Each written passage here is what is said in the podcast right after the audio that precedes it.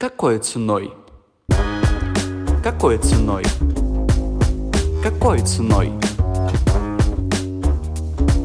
Какой ценой? Друзья, всем привет! С вами Чулпанова Алена и добро пожаловать на подкаст «Какой ценой?». Сегодня у меня просто замечательный гость. Вы ее можете узнать по фамилии Аня Курбат, Аня Йо-Йо, а также Аня Ёшкин Трип. Аня – travel-блогер, создатель бренда одежды «Анель», Счастливая мама двух котиков. И лично мне очень интересно смотреть на мир глазами Ани. Ее подача, ее восприятие этого мира с юмором и долей какой-то иронии заставляет, собственно, досматривать абсолютно все. При этом будьте осторожны, потому что может э, произойти импульсивная покупка после просмотра какого-нибудь очередного travel выпуска, как было это у меня. Но, тем не менее, Аня, спасибо большое, что ты делишься своим восприятием. Это действительно очень круто. Привет! Всем привет! Алена, привет. Привет, привет. Слушай, сегодня я хочу тебе задать вопрос, который раскроет тему, какой ценой достается быть тем, кем ты являешься. И признаться честно, после твоего блога я никакие другие блоги смотреть не могу, потому что меня включается какое-то такое жесткое оценочное суждение, типа они делают что-то не так, они недостаточно раскрыли тему, это недостаточно красиво, это недостаточно смешно и так далее. Ну, о съемке я, конечно, вообще молчу, потому что, я не знаю, мне иногда хочется, э, знаешь, я не под подписана ни на кого другого, потому что, опять же, у меня вот это вот жесткое сравнение, но мне иногда хочется открыть твой блог и с самого начала пересмотреть все рилс, потому что они реально очень крутые. Вот расскажи, пожалуйста, с чего начинался твой путь travel-блогера, потому что я думаю, это не история тогда, когда «А, хочу-ка я путешествовать, поэтому начну». Явно начиналось с чего-то маленького, и я бы хотела узнать, с чего. Так, ну, во-первых, мой синдром самозванца сейчас после этой речи и похвалы, он сходит с ума просто, как будто мы говорим о каком-то другом человеке. Да, я хочу сказать, что Аня очень скромная. На самом деле я также очень себя недооцениваю. И когда вот откроете блог Ани, такое ощущение, что вот то, что, о ком она сейчас будет говорить, сейчас она говорит не о себе, потому что там совсем другой человек. Ты немного себя недооцениваешь, если что. Продолжай. Возможно, даже много, да. С чего начинался мой путь? Да, на самом деле сначала не было никаких путешествий. Ну, точнее, они всегда были в моей жизни. С самого детства меня возили там и по Турциям классической, и по более каким-то интересным маршрутам, там какая-нибудь Испания, Чехия. России, кстати, почти вообще не было. Я только в сознательном возрасте начала путешествовать по нашей стране. Mm-hmm. И изначально вообще это был просто блог скорее с картинками, потому что я тогда пыталась строить модельную карьеру изначально. И у меня уже была какая-то база съемок, было много контактов полезных и было много знакомств. Поэтому в этот, я не знаю, мир блогинга я уже с каким-то багажом вступила. То есть у меня было там, может, подписчиков 7 тысяч где-то, когда я начинала. То есть в целом, ну, это сейчас неплохо, это микроблогер.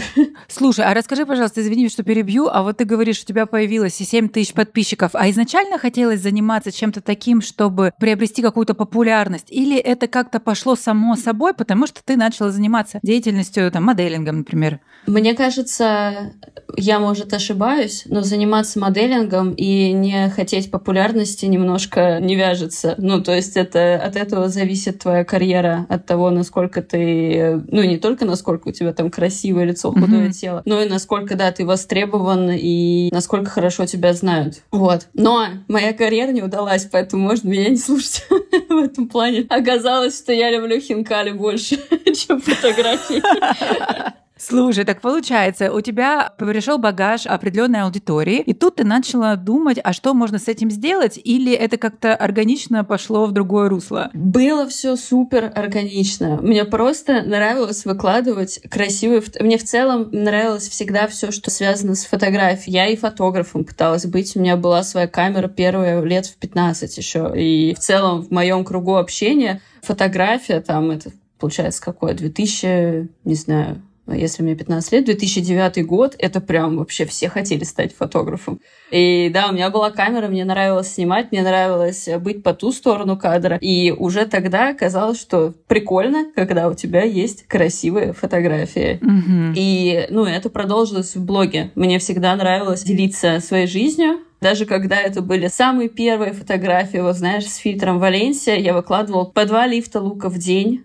Да, Максим, сейчас ты смотришь, думаешь, боже, боже, что это было. Вот. И как-то оно потом просто начало органично переходить. Я начала смотреть больше каких-то приложений для фотографий, думать, что можно сделать интересно, подглядывать за другими. У меня появились какие-то первые, ну, на кого я была подписана, незнакомые, а именно просто блоги. То есть люди, которых я не знала и которые выкладывают красивые картинки. Я у них что-то смотрела и думала, прикольно. Ну, наверное, смотрю вот это лайкают. Ой, я хочу попробовать сделать такую же фотографию. Я смотрю, и у меня ее тоже лайкают. Вот. Поэтому оно как-то потихонечку начало органично вписываться подписчики начали расти. Ну, это где-то 15 год, тогда еще не было такой большой конкуренции, а тогда еще можно было расти органически, было реально время, вот, в которое ты можешь выложить, и больше людей заходят в это время. Хотя сейчас с условием, что VPN нужно скачать, и тоже в целом появилось время, когда ты смотришь, что вечером после работы люди реально больше там, например, сидят. Э. А вот смотри, получается, что это был 2015 год, ты говоришь, что можно было расти органично, а если брать такое сравнение сравнение сейчас и тогда. Сейчас же вроде бы тоже есть инструменты продвижения, и их якобы, мне кажется, больше за счет того, что соцплощадок больше. Типа там ТикТок, которого у нас нету, ну пусть это будет Reels, Shorts, YouTube и так далее.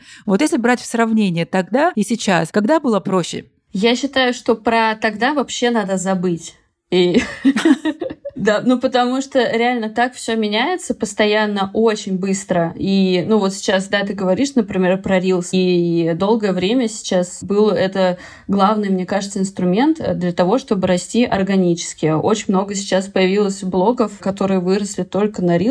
А, я иногда, ну, на кого-то натыкаюсь, я вижу, сколько у них подписчиков, а я их не знаю, потому что они новенькие. Я понимаю, что у них там, ну, как, они новенькие, у них статистика там лучше, контент э, трендовый, потому что они больше в нем варятся и так далее. Но вот сейчас, например, я не помню, как зовут главного дядю по Инстаграму, говорит, все, мы, короче, решили, что мы слишком много внимания на рилсам уделяем, мы теперь не будем их так продвигать, мы будем опять фокусироваться на фотографии. И вот это всегда, мне кажется, очень важно вообще по жизни и э, с контентом тоже уметь адаптироваться под вот эти изменения, не страдать о том, что, блин, вот раньше, когда мы росли органически, это было просто просто. Это было 8 лет назад. И с тех пор очень много чего изменилось.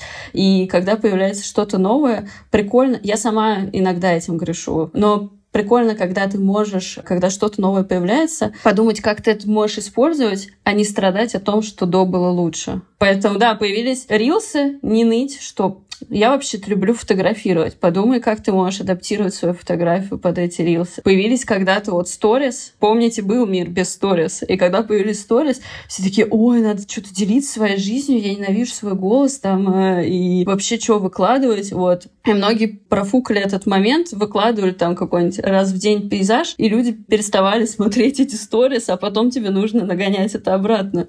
Спасибо, что ты так поделилась своим видением. А у тебя есть какие-то основные пункты, на которые ты ориентируешься при выкладывании, не знаю, видео, фотографий, либо сторис.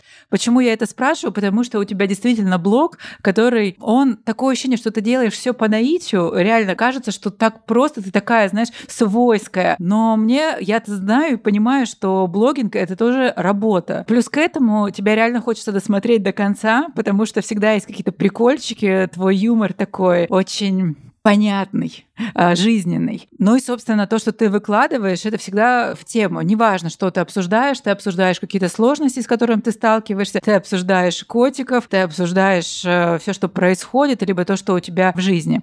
Вот можешь назвать какие-то основные пункты, на которые ты ориентируешься? Или таких нет? Может быть, это все под секретом? Да, мне кажется, ты их сама сказала. Мне кажется, самое главное не забывать, что за твоим аккаунтом стоит человек, это не блог про путешествия. Я люблю путешествия, но в первую очередь это блог про меня.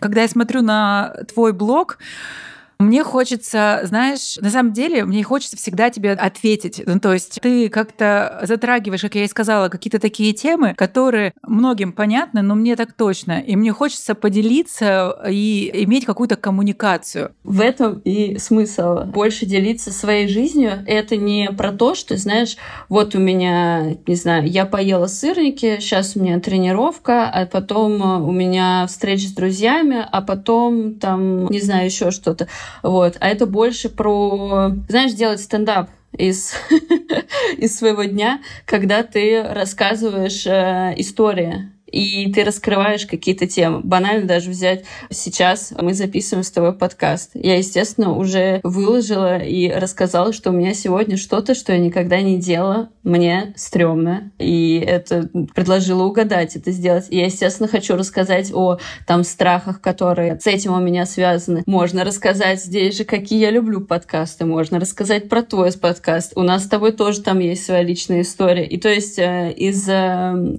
любого чиха в целом можно сделать историю. Вот это, мне кажется... Это навык, сам... как ты думаешь? Или это у человека должно быть?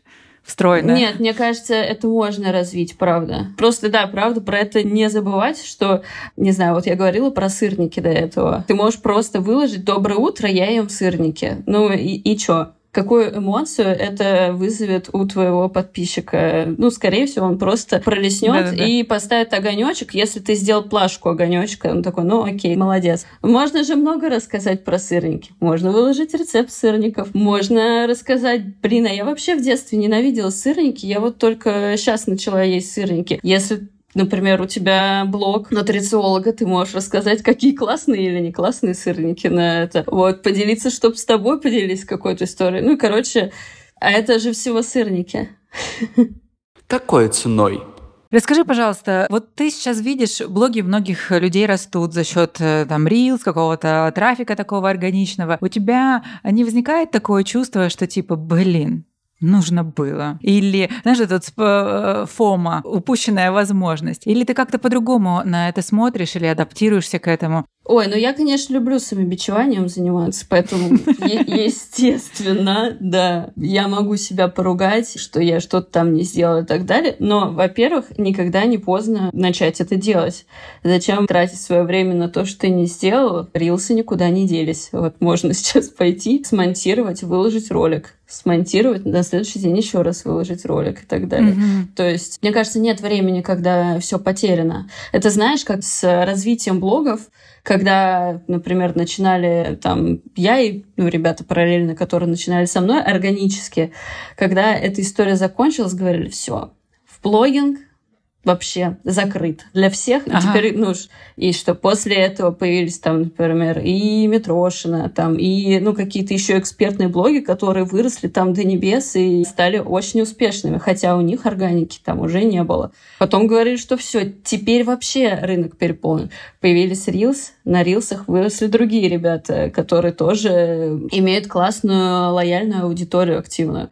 Вот, поэтому, опять же, адаптироваться лучше, чем э, ныть о том, что я что-то не сделал. Хотя я, конечно, ною. Ну, что... Что таить? Спасибо за то, что поделилась. А скажи, пожалуйста, я вот вижу в некоторых блогах, а, возможно, ты их знаешь, возможно, не очень, что мне кажется, что они немного копируют твою подачу. Как ты на это реагируешь? Видишь ли ты вообще такое? У меня лично для меня это очень сильная боль, потому что я вижу, я знаю, кто на меня подписан. Я вижу, как я выкладываю одну тему, и на следующий день, классно, когда она через неделю, выкладывает точно такую же, но типа так по верхам или практически так же.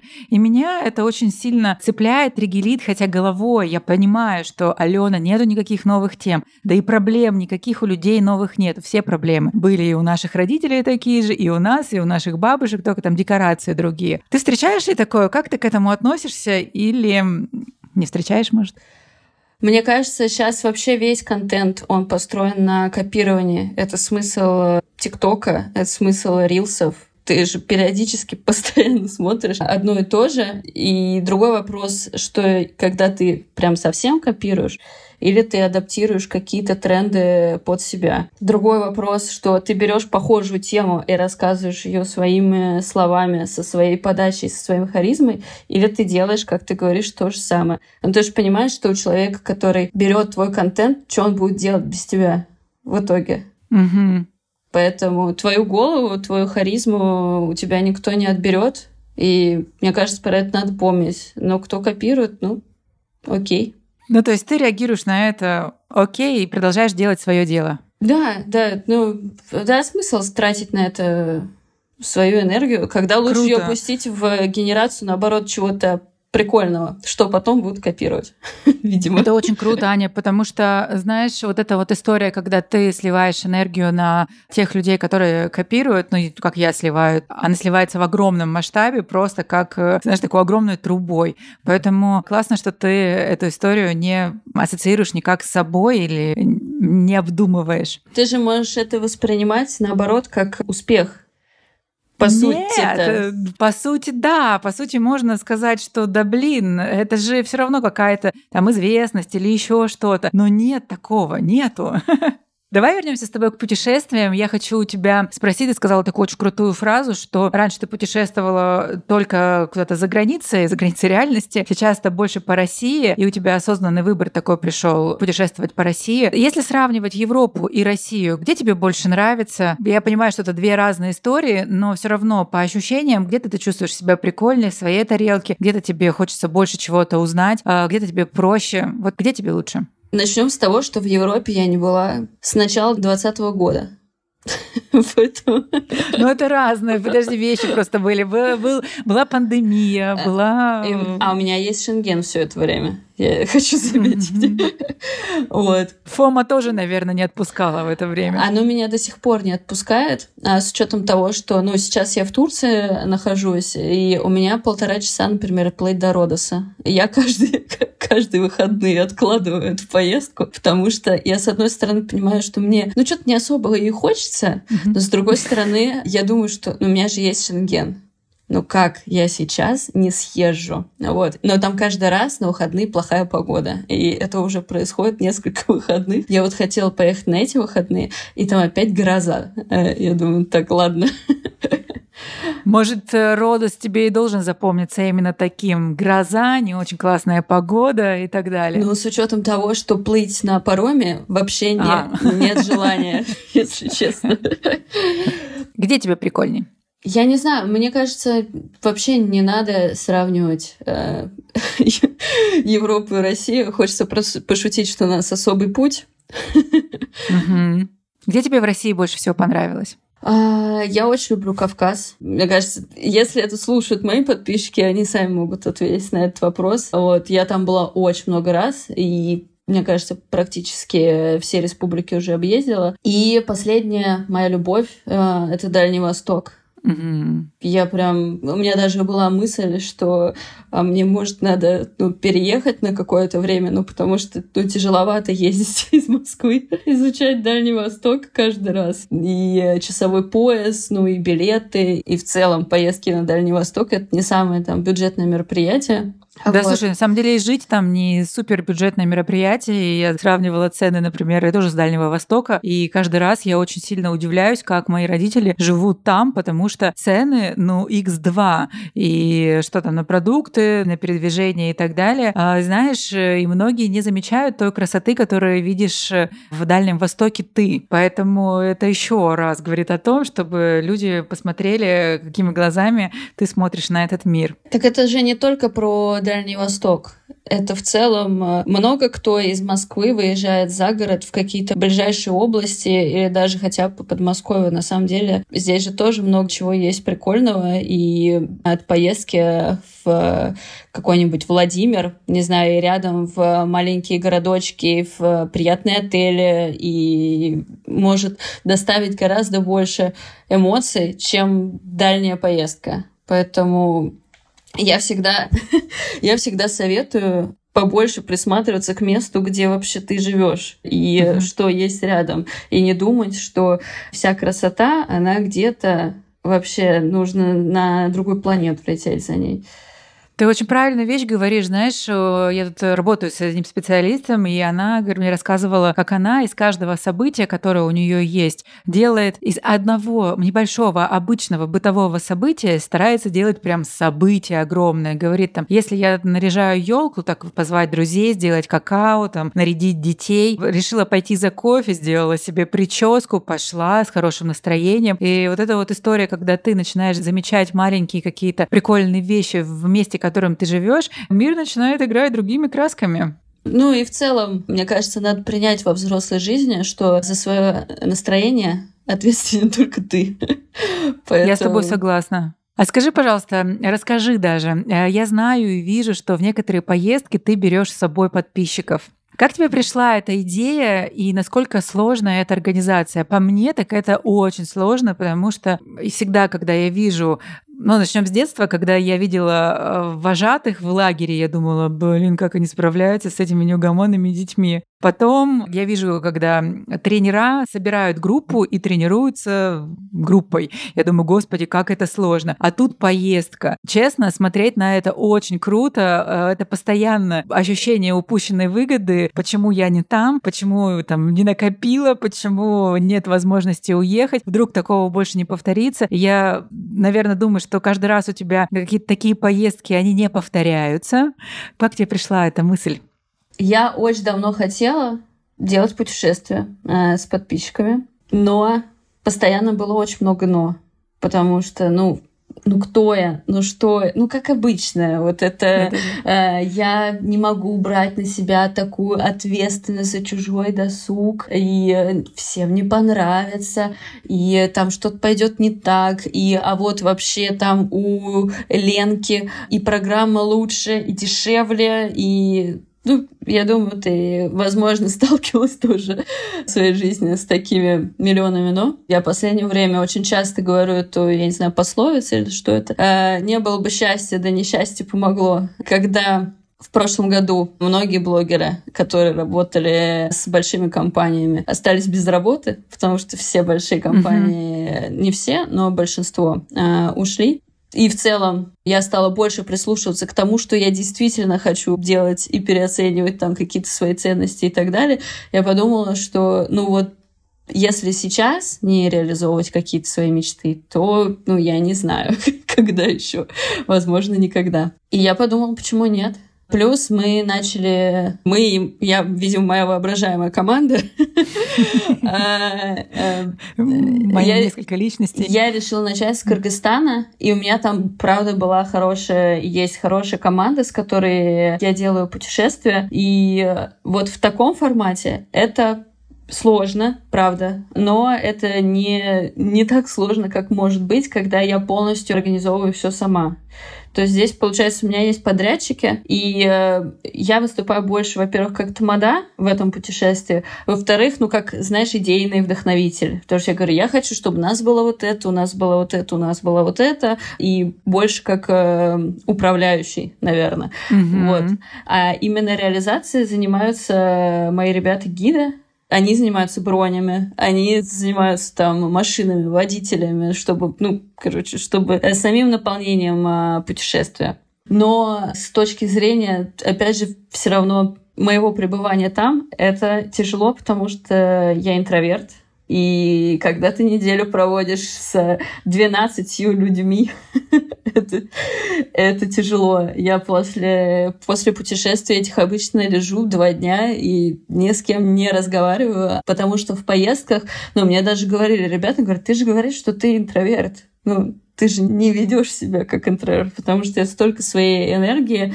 выкладываю во время этой недели, либо у нас есть, ну вот на Кавказ, например, у нас поменьше путешествия, там по 4 дня, но все равно это очень много, да, ты тратишь энергии во время таких мероприятий. Но это же того стоит. Были ли когда-то у тебя, ну, наверняка были какие-нибудь случаи, которые тебе больше всего запомнились? Может быть, это были случаи, которые не очень, скажем, классные, а может быть, это были случаи, которые прям суперские. Можешь рассказать, поделиться? Это в целом, ну, меня нет прям, не могу тебе прям про случай какой-то рассказать, но в целом, знаешь, вот это ощущение, когда ты привозишь людей в место, которое тебе очень нравится, и ты видишь, как им все очень нравится, и они в восторге, и у них ломаются какие-то стереотипы там в голове. Например, взять же тот, тот же Кыргызстан. Ну, у меня ехали ребята, многие вообще не читали программу, либо они, например, говорили на работе, что я еду в отпуск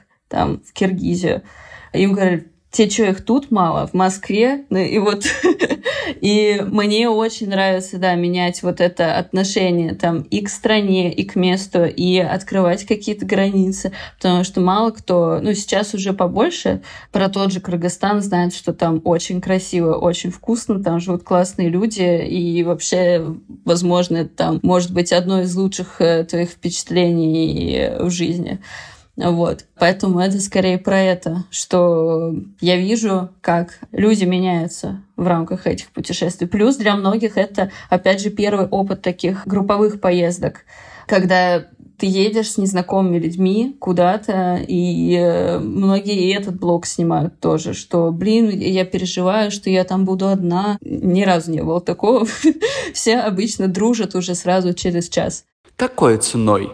Слушай, а вот расскажи, если я, например, захочу поехать с тобой в путешествие с э, ребятами, которые тоже согласятся, что стоит, э, наверное, самого необходимого взять с собой? Почему я это спрашиваю? Потому что все люди абсолютно разные, и кто-то считает, что ему будет скучно и начинает набирать там книги, какой-то определенной музыки, там э, подкасты и так далее. Кто-то переживает, что а вдруг меня там не покормят? Или а вдруг там мне не хватит, не знаю, полотенце какого-то и так далее. Я отношусь к этому всему очень просто. Мне кажется, что всегда все можно купить на месте, можно разрулить и так далее. Но я задавала вопросы ребятам, которые когда-то путешествовали, ну так, собирались с кем-то, и у них история у пару человек сложилась в голове, что это какая-то походная, это нужно сумки с собой, рюкзаки, мы же будем по горам, мы же будем по рекам. И для них это кажется как-то сложно все. Вот что бы ты порекомендовала э, брать с собой? Самое необходимое. Ну смотри, конечно, это зависит от направлений. В прошлом году у нас э, было две поездки в Кыргызстан, одна поездка в Узбекистан, две поездки на Кавказ и одна поездка в Абхазию. И это сильно разные направления и даже сильно разный отдых, потому что Узбекистан — это чисто городское было путешествие. У нас не было ни машин, ничего, мы перемещались на поездах. Соответственно, здесь ты вообще можешь взять просто обычную одежду. Если это более природная локация, то тоже нужно понять, э, сколько планируется ходить. Хотя в горы я все равно всем всегда рекомендую э, купить себе хотя бы трекинговые кроссовочки. Я этим сама брезговала долго, э, но реально ноги починить, если что, будет дороже стоить. Поэтому, когда есть обувь с хорошим сцеплением, это хорошо. Вот. А вообще, конечно, перед каждой поездкой выкатываем список, что обязательно надо взять. Да, и, ну, естественно, такого, что ты не будешь подготовлен. Конечно, бывает, что ты скидываешь список, там говорит, я забил ну, к вопросу как раз э, ты говорила вначале, что вот ты смотришь на вожатых, в детстве смотрела, как они управляются или тренер. У меня в самом начале был такой момент, что мне тяжело было принять, что я еду не с детьми. Я не вожатая. Э, ну, то есть это, это, нужно, это нужно держать в голове, что с тобой едут 30-летние, там, плюс-минус ребята, у которых там у многих семьи, дети, и они, ну, взрослые самостоятельные личности, которые, да, вы едете в общую поездку, но они сами за себя несут ответственность. Поэтому, знаешь, не надо переживать, что кто-то напьется вдруг, там, ну, у человека mm-hmm. своя голова на плечах. Конечно, ты можешь там что-то объяснить, у вас есть какие-то временные рамки, и желательно их продерживаться, но именно переживать, вот, что кто-то там загуляет или убежит там или еще что-то, не стоит. В общем, люди берут ответственность, да, сами за себя, потому что как бы взрослые, и пора уже этому научиться да, на руку. именно, да.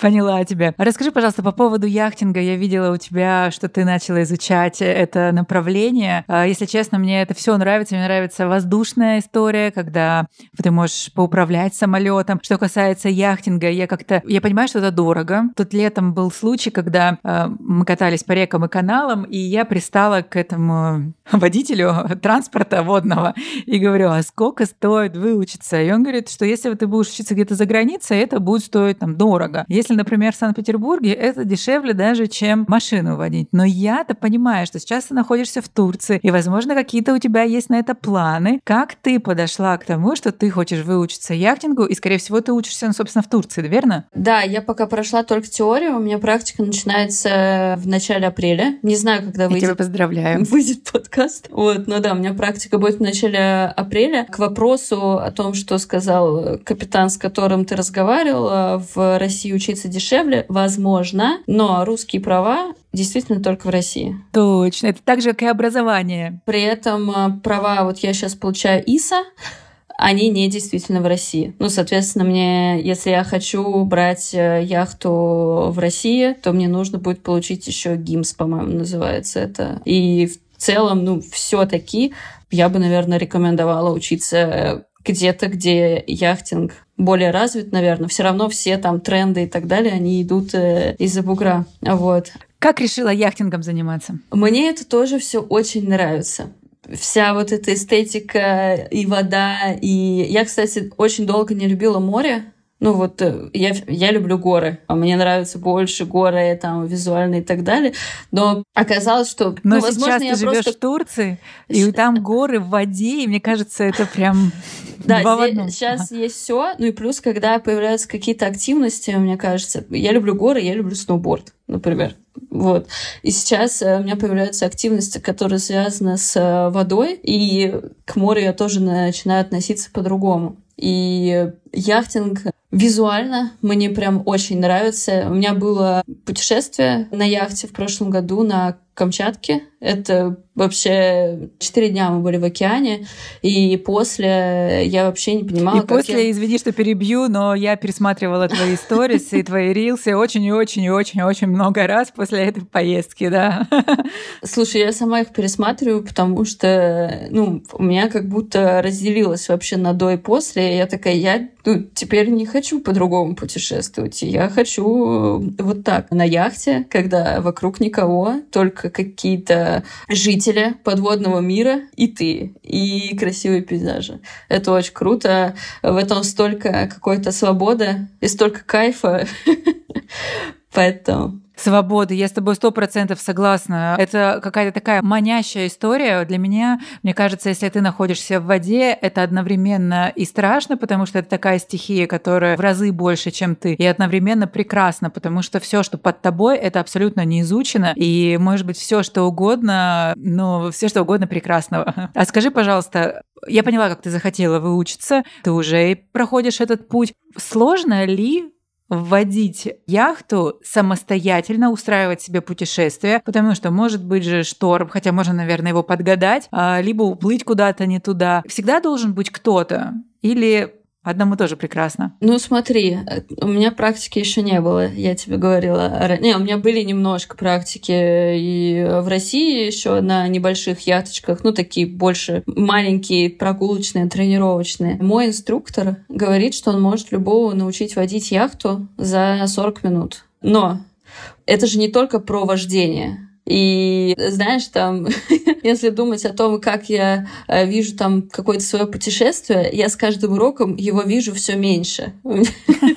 Потому что, ну, это столько ответственности. Это... Это надо вспомнить геометрию, наверное. Возможно, физику где-то, математику, когда ты высчитываешь. Капитанство — это не только про то, в какую сторону тебе нужно штурвал повернуть и там каким курсом идти. Это про многие решения решения, которые нужно принимать. Потому что, ну, вероятнее всего, вот, ну, там, я получу свои права, и я куда-нибудь поеду с друзьями которые знать не знают вообще ничего про яхтинг. Они едут пить просека и кататься на мачте, короче, вот вокруг. И ты самый ответственный человек на своем судне. И от тебя очень много всего зависит. Жизни этих людей с которыми ты едешь, жизнь этой яхты. Ты говорила, что яхтинг дорого. Яхтинг — это реально очень дорого. Мы вот обсуждали как раз на обучение, ну, помимо того, что тебе нужно, например, взять яхту в чартер, там ты еще должен заплатить э, депозит, там, тысяч 5, может быть, евро за неделю. И этот депозит может просто по щелчку пальцев у тебя вычитаться. Там что-нибудь потерял, что-нибудь порвал, что-нибудь э, еще что-то. И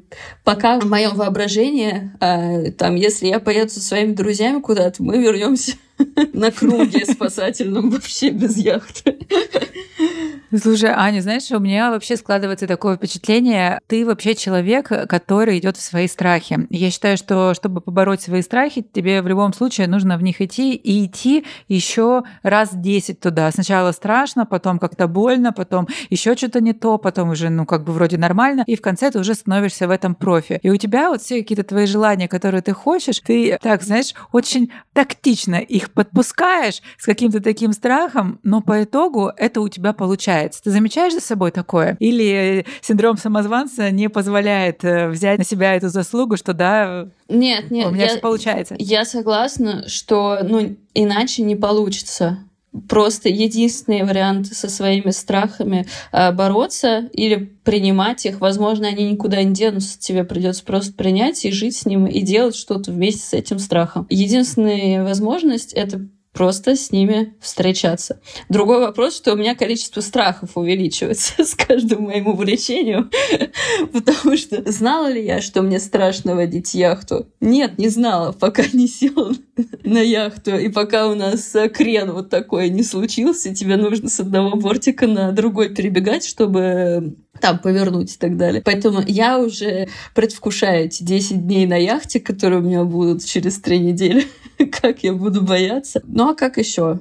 Аня, такой вопрос. А как тебе нравится больше изучать культуру каждой страны? Вот, например, мне очень сильно нравится изучать культуру через людей. То есть для меня каждый человек — это какой-то отдельный мир, и копаться в этом мире мне очень сильно нравится, потому что э, ты в каждой какой-то своей истории, ты понимаешь немного что-то про себя, у тебя расширяются границы. То есть ты можешь книгу прочитать, и у тебя диапазон твоих знаний расширится, либо ты можешь встретиться с человеком. А тебе как проще? Но при этом я тоже интроверт. Я не каждый каждому человеку бегу, но мне всегда интересно и хочется так, это, знаешь, прикоснуться, послушать, что он скажет. А через что тебе нравится изучать новую страну, новый город, новый мир? Может быть, это еда, может быть, это какой-то вид спорта, может быть, тоже люди? Люди, сто процентов. Еда тоже сто процентов. Я вообще чревоугодник. И мне кажется, шопинг в супермаркете в новом месте это вообще самый лучший шопинг, который может быть. Да. Вот, поэтому мне кажется, везде по чуть-чуть. Реально прикольно пробовать какие-то новые активности в месте, а, в новом, в которое ты приезжаешь как раз я ну, про это говорила. Мне вот, например, в рамках моих путешествий уже немножко скучновато, знаешь, просто приехать на машине, сделать фотку, снять видосик и поехать дальше. Хочется а, связывать с какими-то интересными активностями новые местечки. Вот, тот же взять, например, поехать не просто по Турции, например, в путешествие, а поехать на яхте. Это же совсем под другим углом ты изучаешь место. Или пойти в поход, если ты в него никогда не хотел, хотя бы маленький, посмотреть, на что ты вообще способен, и по-другому посмотреть вообще на мир не так быстро, когда ты проносишься там в машине, а потихонечку разглядывая каждый листик. Какой ценой?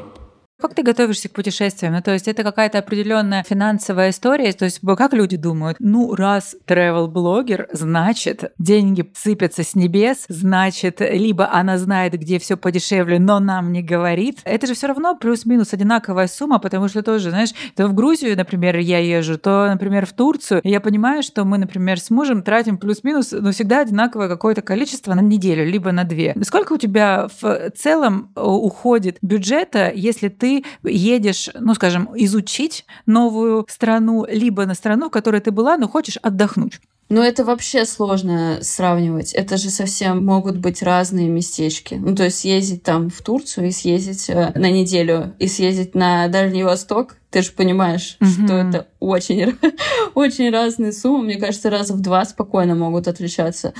Но, наверное, так, знаешь, у меня есть э, моменты, на которых я люблю все-таки сэкономить. Ну, например, я люблю поискать подешевле билеты. Это даже не с точки зрения нам какой-то мелочности, мне просто бывает интересно поискать, посмотреть, есть ли какие-то варианты где-то что-то сократить, найти поудобнее, эм, там, поинтереснее и так далее. Плюс, да, я люблю, опять же, примерно такое же с жильем. То есть не брать первый там классный отель на букинге, а посмотреть что-то интересное, если получается найти что-то интересное за какие-то адекватные деньги, это же ну, прикольно что да, ты конечно. заморочился и нашел какое-то маленькое сокровище среди... Да, бриллиант какой-то, да. Да. А вот на месте, да, я уже люблю и в рестораны все сходить, и попробовать что-то интересное, и шопинг какой-то устроить, поэтому, правда, по-разному. Да, потому что, знаешь, многие люди открывают э, Aviasales, например, ну, неважно, какое-нибудь э, приложение, смотрят, сколько это стоит, и такие, о, все дорого, ну, значит, короче, не судьба, значит, э, со мной что-то не так. Но на самом деле, мне кажется, в этом есть какой-то прикол. Прийти в какой-нибудь даже продуктовый, что-то поискать, посравнивать цены, прийти куда-то в другую страну, в какую-нибудь барахолку, и тоже, может быть, что-то такое прикольное найти. В этом, наверное, есть какая-то такая запоминающаяся часть путешествия. Я вообще люблю больше планировать очень часто, чем ездить. У меня, знаешь, сколько путешествий, которые просто в заметках там где-то, я там все себе составила, и где я буду жить, и какие билеты, и план, и я просто туда не еду. У меня очень часто бывает, что мне именно планирование поездок, оно мне нравится даже больше, чем сами поездки. Я таких людей стараюсь держать поближе к себе, потому что я вообще не человек-план. У меня есть какой-то план, но он такой, типа, ну, если что, то вот так поедем, а если что, ну, вот так. Если на месте нету жилья, и ты едешь где-то в ночи и думаешь, блин, что бы снять? Ну, ладно, сейчас вот так вот. Когда мне говорят, да слушай, у меня вот здесь вот план, вот здесь мы поедем, вот здесь я точки расставил, я думаю, вау, это же так удобно. Но я не могу. У меня не получается так работать. Здесь тоже здорово, когда баланс есть, потому что ну, у людей, у которых всегда есть план, планы же иногда идут лесом. И э, я, например, очень расстраиваюсь, когда мне не получается что-то по плану. Я вот как раз сейчас пытаюсь от этого избавляться. А ты знаешь, что можно делать? Можно не планировать, ну, то есть планировать. У тебя есть план, например, ты выписываешь, но не конкретно его придерживаться, а прогнозировать, что условно, ну, может быть, вот так, а если нет, то у меня есть еще условно план Б. А когда мы прогнозируем, уровень тревожности у нас очень сильно падает, значительно падает, нежели когда план нужно сделать, другого не дано и так далее. Может быть. Скажи, пожалуйста, а кем бы ты себя видела или видишь, может быть, если бы ты не была тем, кем ты сейчас являешься? Думала ты об этом? Мне кажется, знаешь, у меня есть э, направление, в которое мне бы, возможно, хотелось пойти, если себя клонировать потому что я, я, ну, мне много чего нравится, но я, мне кажется, недостаточно еще хорошо делаю то, что у меня сейчас есть, чтобы я добавляла себе еще какие-то. Это очень круто, что ты так отсекаешь, потому что хуже, когда ты начинаешь все новое сразу. Тут, здесь чуть-чуть, здесь чуть-чуть, здесь чуть-чуть, а потом сидишь и думаешь... У меня есть такой грешок, и я правда люблю себя сделать, что я хочу вот это, вот это, вот это, и в итоге ничего не доделываешь, и сидишь в куче каких-то долгов долгов, э, ну, именно по делам, да, перед собой, и не понимаешь, с чего тебе нужно начать. Вот, э, возвращаясь к твоему вопросу, мне очень нравится в последнее время психология, причем психология как человеческая, так и животническая.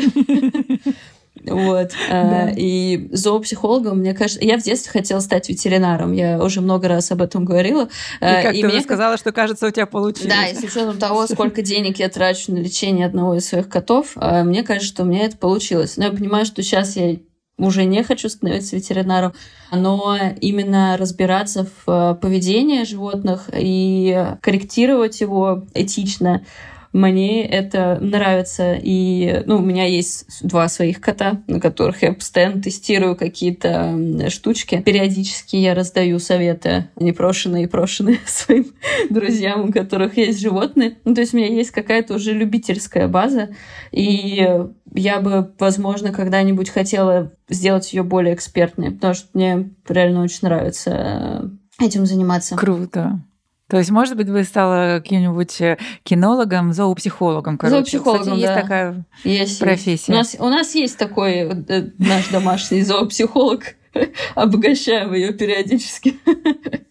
Это круто, потому что, знаешь, у меня птица, и я хочу сказать, что очень мало профессиональных врачей. И я приходила к орнитологу и говорила, а где, где нормальные клиники, где я могу привести, и птица будет не среди кошек, собак, удавов и так далее, ну и хотя бы будет, потому что я как-то была в Испании, и тут прохожу мимо какого-то центра, думаю, что это за центр? А там просто животных встречают вот так, знаешь, с распростертыми объятиями, они уже бегут к своему месту, к своему доктору, и это все настолько круто, думаю, блин, почему у нас такого нету? Невыгодно, кто-то занимается типа, браконьерством таким, знаешь, любительским выведением, недобросовестным, типа вывести попугаев, все заболели, и, собственно, их продать. Более того, я пыталась там на орнитолога как-то, да вы ей делаете больно, да-да-да. Они говорят, да вы не понимаете, вы изучите поведение птицы, а она наоборот после этого будет к вам, например, лучше относиться. Когда я тоже начала это изучать, я поняла, что, во-первых, очень сложно коммуницировать с людьми, потому что мы можем с тобой говорить об одном и том же, но о разных вещах, как оказывается, если задавать точный вопрос вопросы. А с животными вообще разные, абсолютно mm-hmm. разные. Поэтому, мне кажется, быть твоим животным — это очень круто. Смотря как ты с ними играешь, как ты озвучиваешь их, как ты их выгуливаешь, перевозишь и так далее. Хочется написать, Ане, местечко есть там? Я могу быть третьим котом. Слушай, у тебя еще есть бренд одежды. Угу. Я понимаю, что ты сделала его с мамой, и это тоже был такой для тебя переломный момент, потому что это у нас э, было то 24 февраля. Я так понимаю, планы были на него, на этот бренд, но пришлось как-то корректировать или очень быстро выпускать. Что произошло? И расскажи, как он родился. Обсуждения о том, что хочется сделать бренд, они начались еще до 24 февраля. Мне кажется, за год до этого. Но я давно думала о том, что мне хочется делать свою одежду. И мама моя тоже давно об этом думала, что она хочет делать свою одежду. А у нее в этом плане побольше немножко опыт именно с точки зрения придумывания и с точки зрения реализации вот всей технической части, потому что она очень давно шьет для себя не плане сама ручками, а у нее есть портниха, с которой они периодически реализовывают какие-то ее идеи. В детстве у меня, естественно, все костюмчики там праздничные, они все были там придуманы мамой и пошито. И мы это обсудили, получается, в 21 году, где-то весной, а что было бы прикольно. Мы обсудили льняную коллекцию, и я уехала в миллион путешествий. А когда ты в путешествиях, ну, сложно делать э, все. Я не знаю, есть люди, которые, не знаю, я периодически вижу таких в сторис, у которых работоспособность в путешествиях. Я в путешествиях выпадаю вообще из всех дел угу. и занимаюсь только своими поездками. Слушай, мне кажется, это обманчивая история, потому что они могут делать тысячи дел, но спросив людей дать обратную связь, а как вы были с этим человеком в путешествии, или, может быть, э, там, не знаю, друзей их, или, может быть, у самих людей, это просто картинка, наверное. Сами они тоже ничего не успевают, потому что это реально очень сложно. И со стороны нашей физиологии, и вообще поэтому хочется снизить твой градус какой-то тревожности, это нормально. У меня сейчас есть такая история, немножко отвлекусь от темы быстренько, с моим нахождением в Турции, потому что я не в путешествии, мы сюда приехали там на несколько месяцев, и я не могу привыкнуть к хорошей погоде, потому что я привыкла в Москве, когда солнышко, раз в тысячелетие, ты идешь гулять, потому что следующее солнышко будет еще через тысячу лет. А здесь каждый день солнышко. И я такая, ну я каждый день иду гулять. Да. Ну вот. И да, это, конечно, тяжело, очень расслабляет. Слушай, ну, знаешь, это даже, э, скорее всего, может быть, классно, что это расслабляет, потому что ты попадаешь тогда, возможно, в темп своей жизни, потому что нам же навязана вот эта вот история достигаторства, бежать куда-то, что-то делать и так далее. А когда ты синхронно со своим темпом, возможно, где-то чуть замедлиться. Ты же приезжаешь в каждый город, и там тоже определенный какой-то темп. Ты понимаешь, что здесь я жить не могу, а вот здесь вот как-то классненько. Поэтому, мне кажется, вот эта вот история, которая у тебя сейчас, она, возможно, тебя напитывает, напитывает, напитывает, а потом ты как выдашь нам что-нибудь такое. Пора бы уже выдать просто, понимаешь? А я все напитываюсь.